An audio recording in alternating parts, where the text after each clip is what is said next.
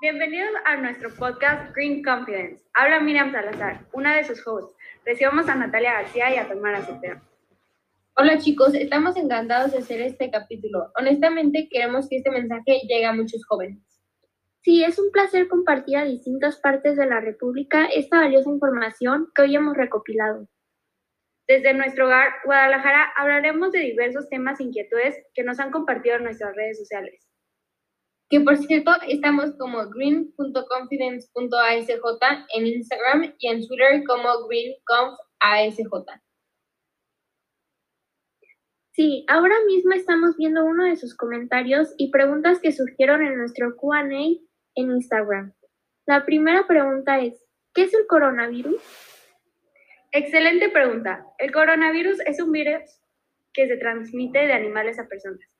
Pertenece a la familia del virus causante de enfermedades que van desde el, resfriado común hasta el síndrome respiratorio de Medio Oriente y el síndrome respiratorio agudo severo. Es por eso que después de tener coronavirus puedan padecer alguna enfermedad similar para evitarlo, es mejor que nos quedemos en casa.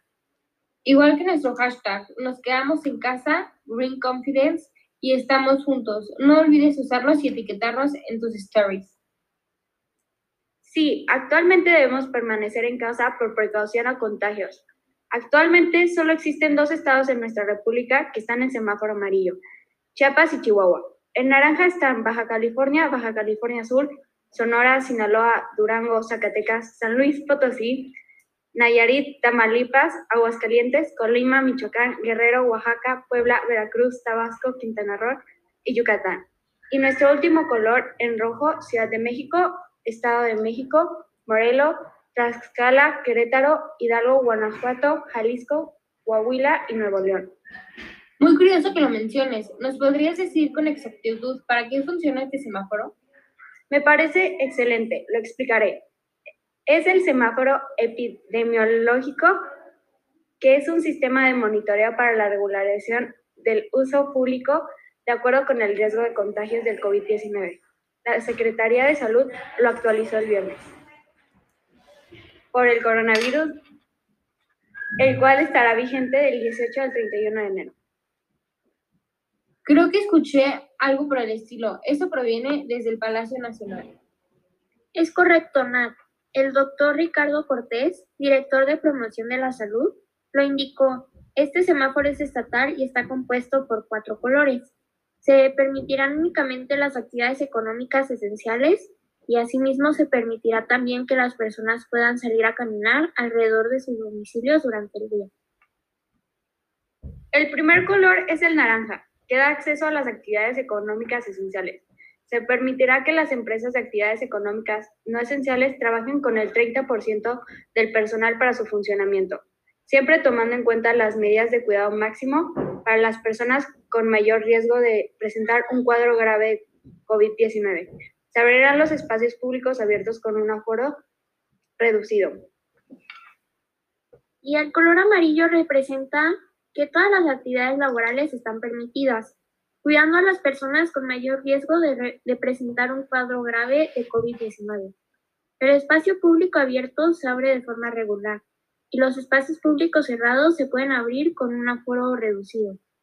Como en otros colores del semáforo, estas actividades deben realizarse con medidas básicas de prevención y máximo cuidado a las personas con mayor riesgo de presentar un cuadro grave de COVID-19. Entonces, ¿el verde se permite todas las actividades, incluidas las escolares? Es correcto. Si tomamos las medidas de seguridad, pronto estaremos en verde juntos con, como Green Confidence. En todos los niveles de riesgo epidemiológico se recomienda mantener las medidas básicas de prevención. Lavado de manos durante al menos 20 segundos con agua y jabón. En caso de no contar con agua y jabón, se pueden usar soluciones alcoholadas al 60%. Limpiar y desinfectar las superficies y objetos de común uso y, etiqueta respiratoria que es cubrir la nariz y boca con el ángulo interno del codo o con un pañuelo desechable. El coronavirus es un problema grave, pero a medida que la sociedad está cambiando sus hábitos y comportamientos habituales gracias al confinamiento, se ha estado dando efectos en el medio ambiente que este está siendo muy beneficioso. Sí, yo escuché que el secretario general de las Naciones Unidas, Antonio Gutiérrez, dijo que aunque la mejora sea momentánea y no resuelva la crisis climática actual, la pandemia está trayendo buenas noticias al medio ambiente. Las noticias a principios de la pandemia empezaron a salir a su hábitat animales increíbles. Sí, yo me acuerdo de ver en las noticias imágenes impresionantes.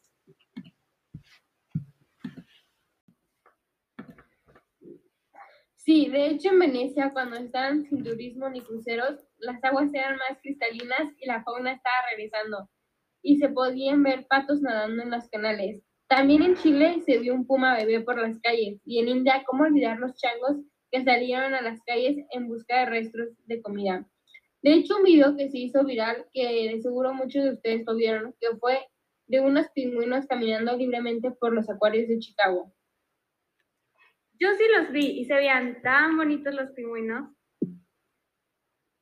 Estudios e imágenes de satélite mostraban cómo la crisis del coronavirus había reducido un 25% las emisiones de CO2 en China hasta el 1 de marzo, unos 200 millones de toneladas. La pregunta que todos hacían en esos momentos era si todo esto iba a seguir así cuando saliéramos del confinamiento o si íbamos a retroceder y regresaríamos a niveles de contaminación muy altos a lo que actualmente se puede notar que conforme la sociedad empezó a retomar sus actividades, regulares, la contaminación va aumentando. Esperemos que lo podamos regular y no retrocedamos tanto.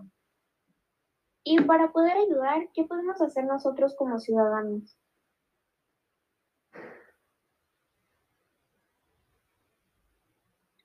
Me encantó tu pregunta. Mira, es muy fácil. Puedes empezar con poner en práctica las tres R's que ya todos conocemos, que son reduce, reutiliza y recicla. Creo que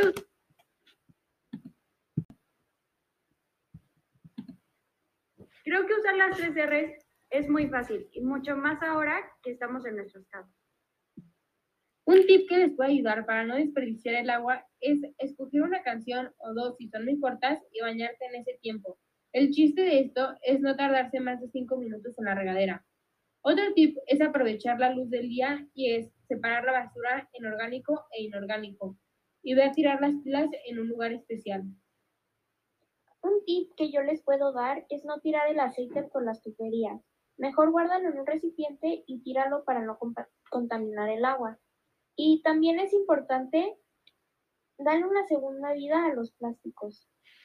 Muy buen punto. De hecho, no sé si han visto que los plásticos tienen en la parte de abajo un triángulo con un número. Pues no, no están por decoración, tienen un significado. Los plásticos más inestables son los que llevan en la parte de abajo el número 3, 6 y 7. Son los más tóxicos. Y los plásticos más estables son los que llevan el número 2, 4 y 5. Son los menos contaminantes. Si tiene el número 1 en la parte de abajo, es preferible no reutilizarlo. Recuerda también no poner cosas calientes en recipientes de plástico. Qué interesantes esos datos de los que nunca había escuchado. Sí, mucha gente no sabe su significado y es algo que nos puede ayudar. También recicla las hojas, usa productos ecológicos y compra productos biodegradables. Ya tomé nota de todos estos tips. Me encantaron. Sí, es muy fácil poder reciclar y ayudar al medio ambiente desde nuestras casas y podamos hacer muchas manualidades con materiales reciclados. Sobre esto, tú sabes más, Tamara. Platícanos. Gracias, Natalia, por tan grandes datos que nos pueden ayudar. Pero sabemos que no solo tenemos estos problemas en nuestras vidas. El estrés se ha vuelto más que frecuente en nuestra vida diaria y es más que obvio por todo lo que hemos platicado antes acerca del COVID-19. Pero ahora hablaremos sobre nuestra manera de responder ante el estrés y cómo puede afectar tu salud, la comunidad en donde vives, problemas familiares y entre otros factores.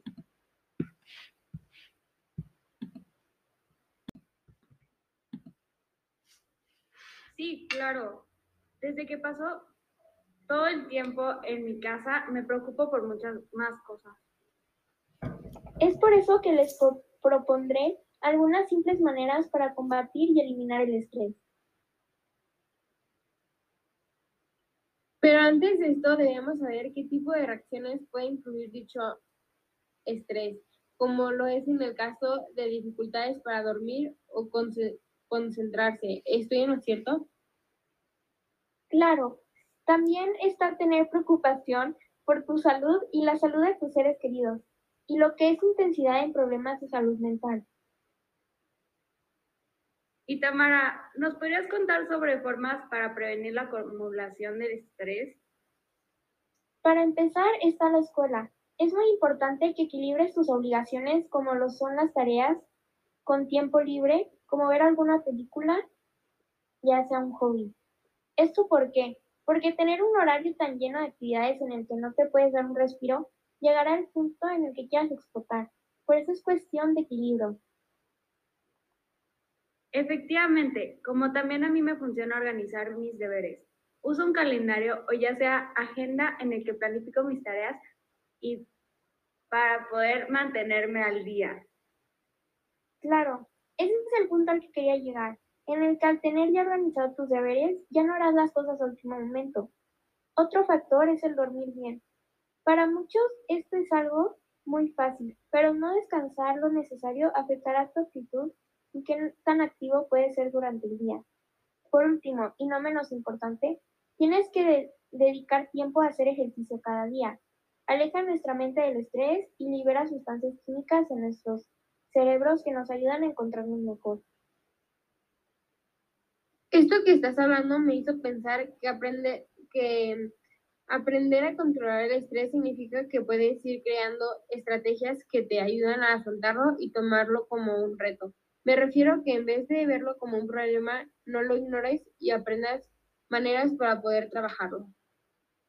En efecto, es por eso que otro tema que me gustaría tomar para cerrar es el autoestima, ya que el estar en nuestras casas y sin convivir con nuestros amigos, como ver todos los estereotipos en las redes sociales, hacen de nosotros un gran reto. Para empezar, les propongo que cada día me escriban tres cosas sobre ti mismo que te hagan feliz.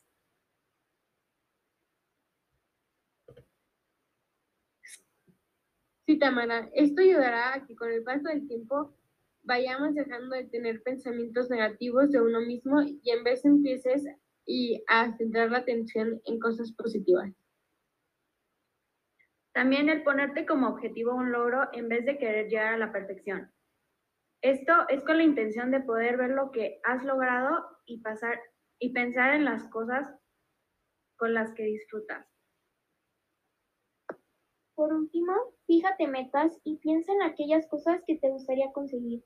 Anota tu plan y no tengas miedo a estas ideas, ya que una vez que veas todo aquello que has logrado, te sentirás orgulloso y feliz.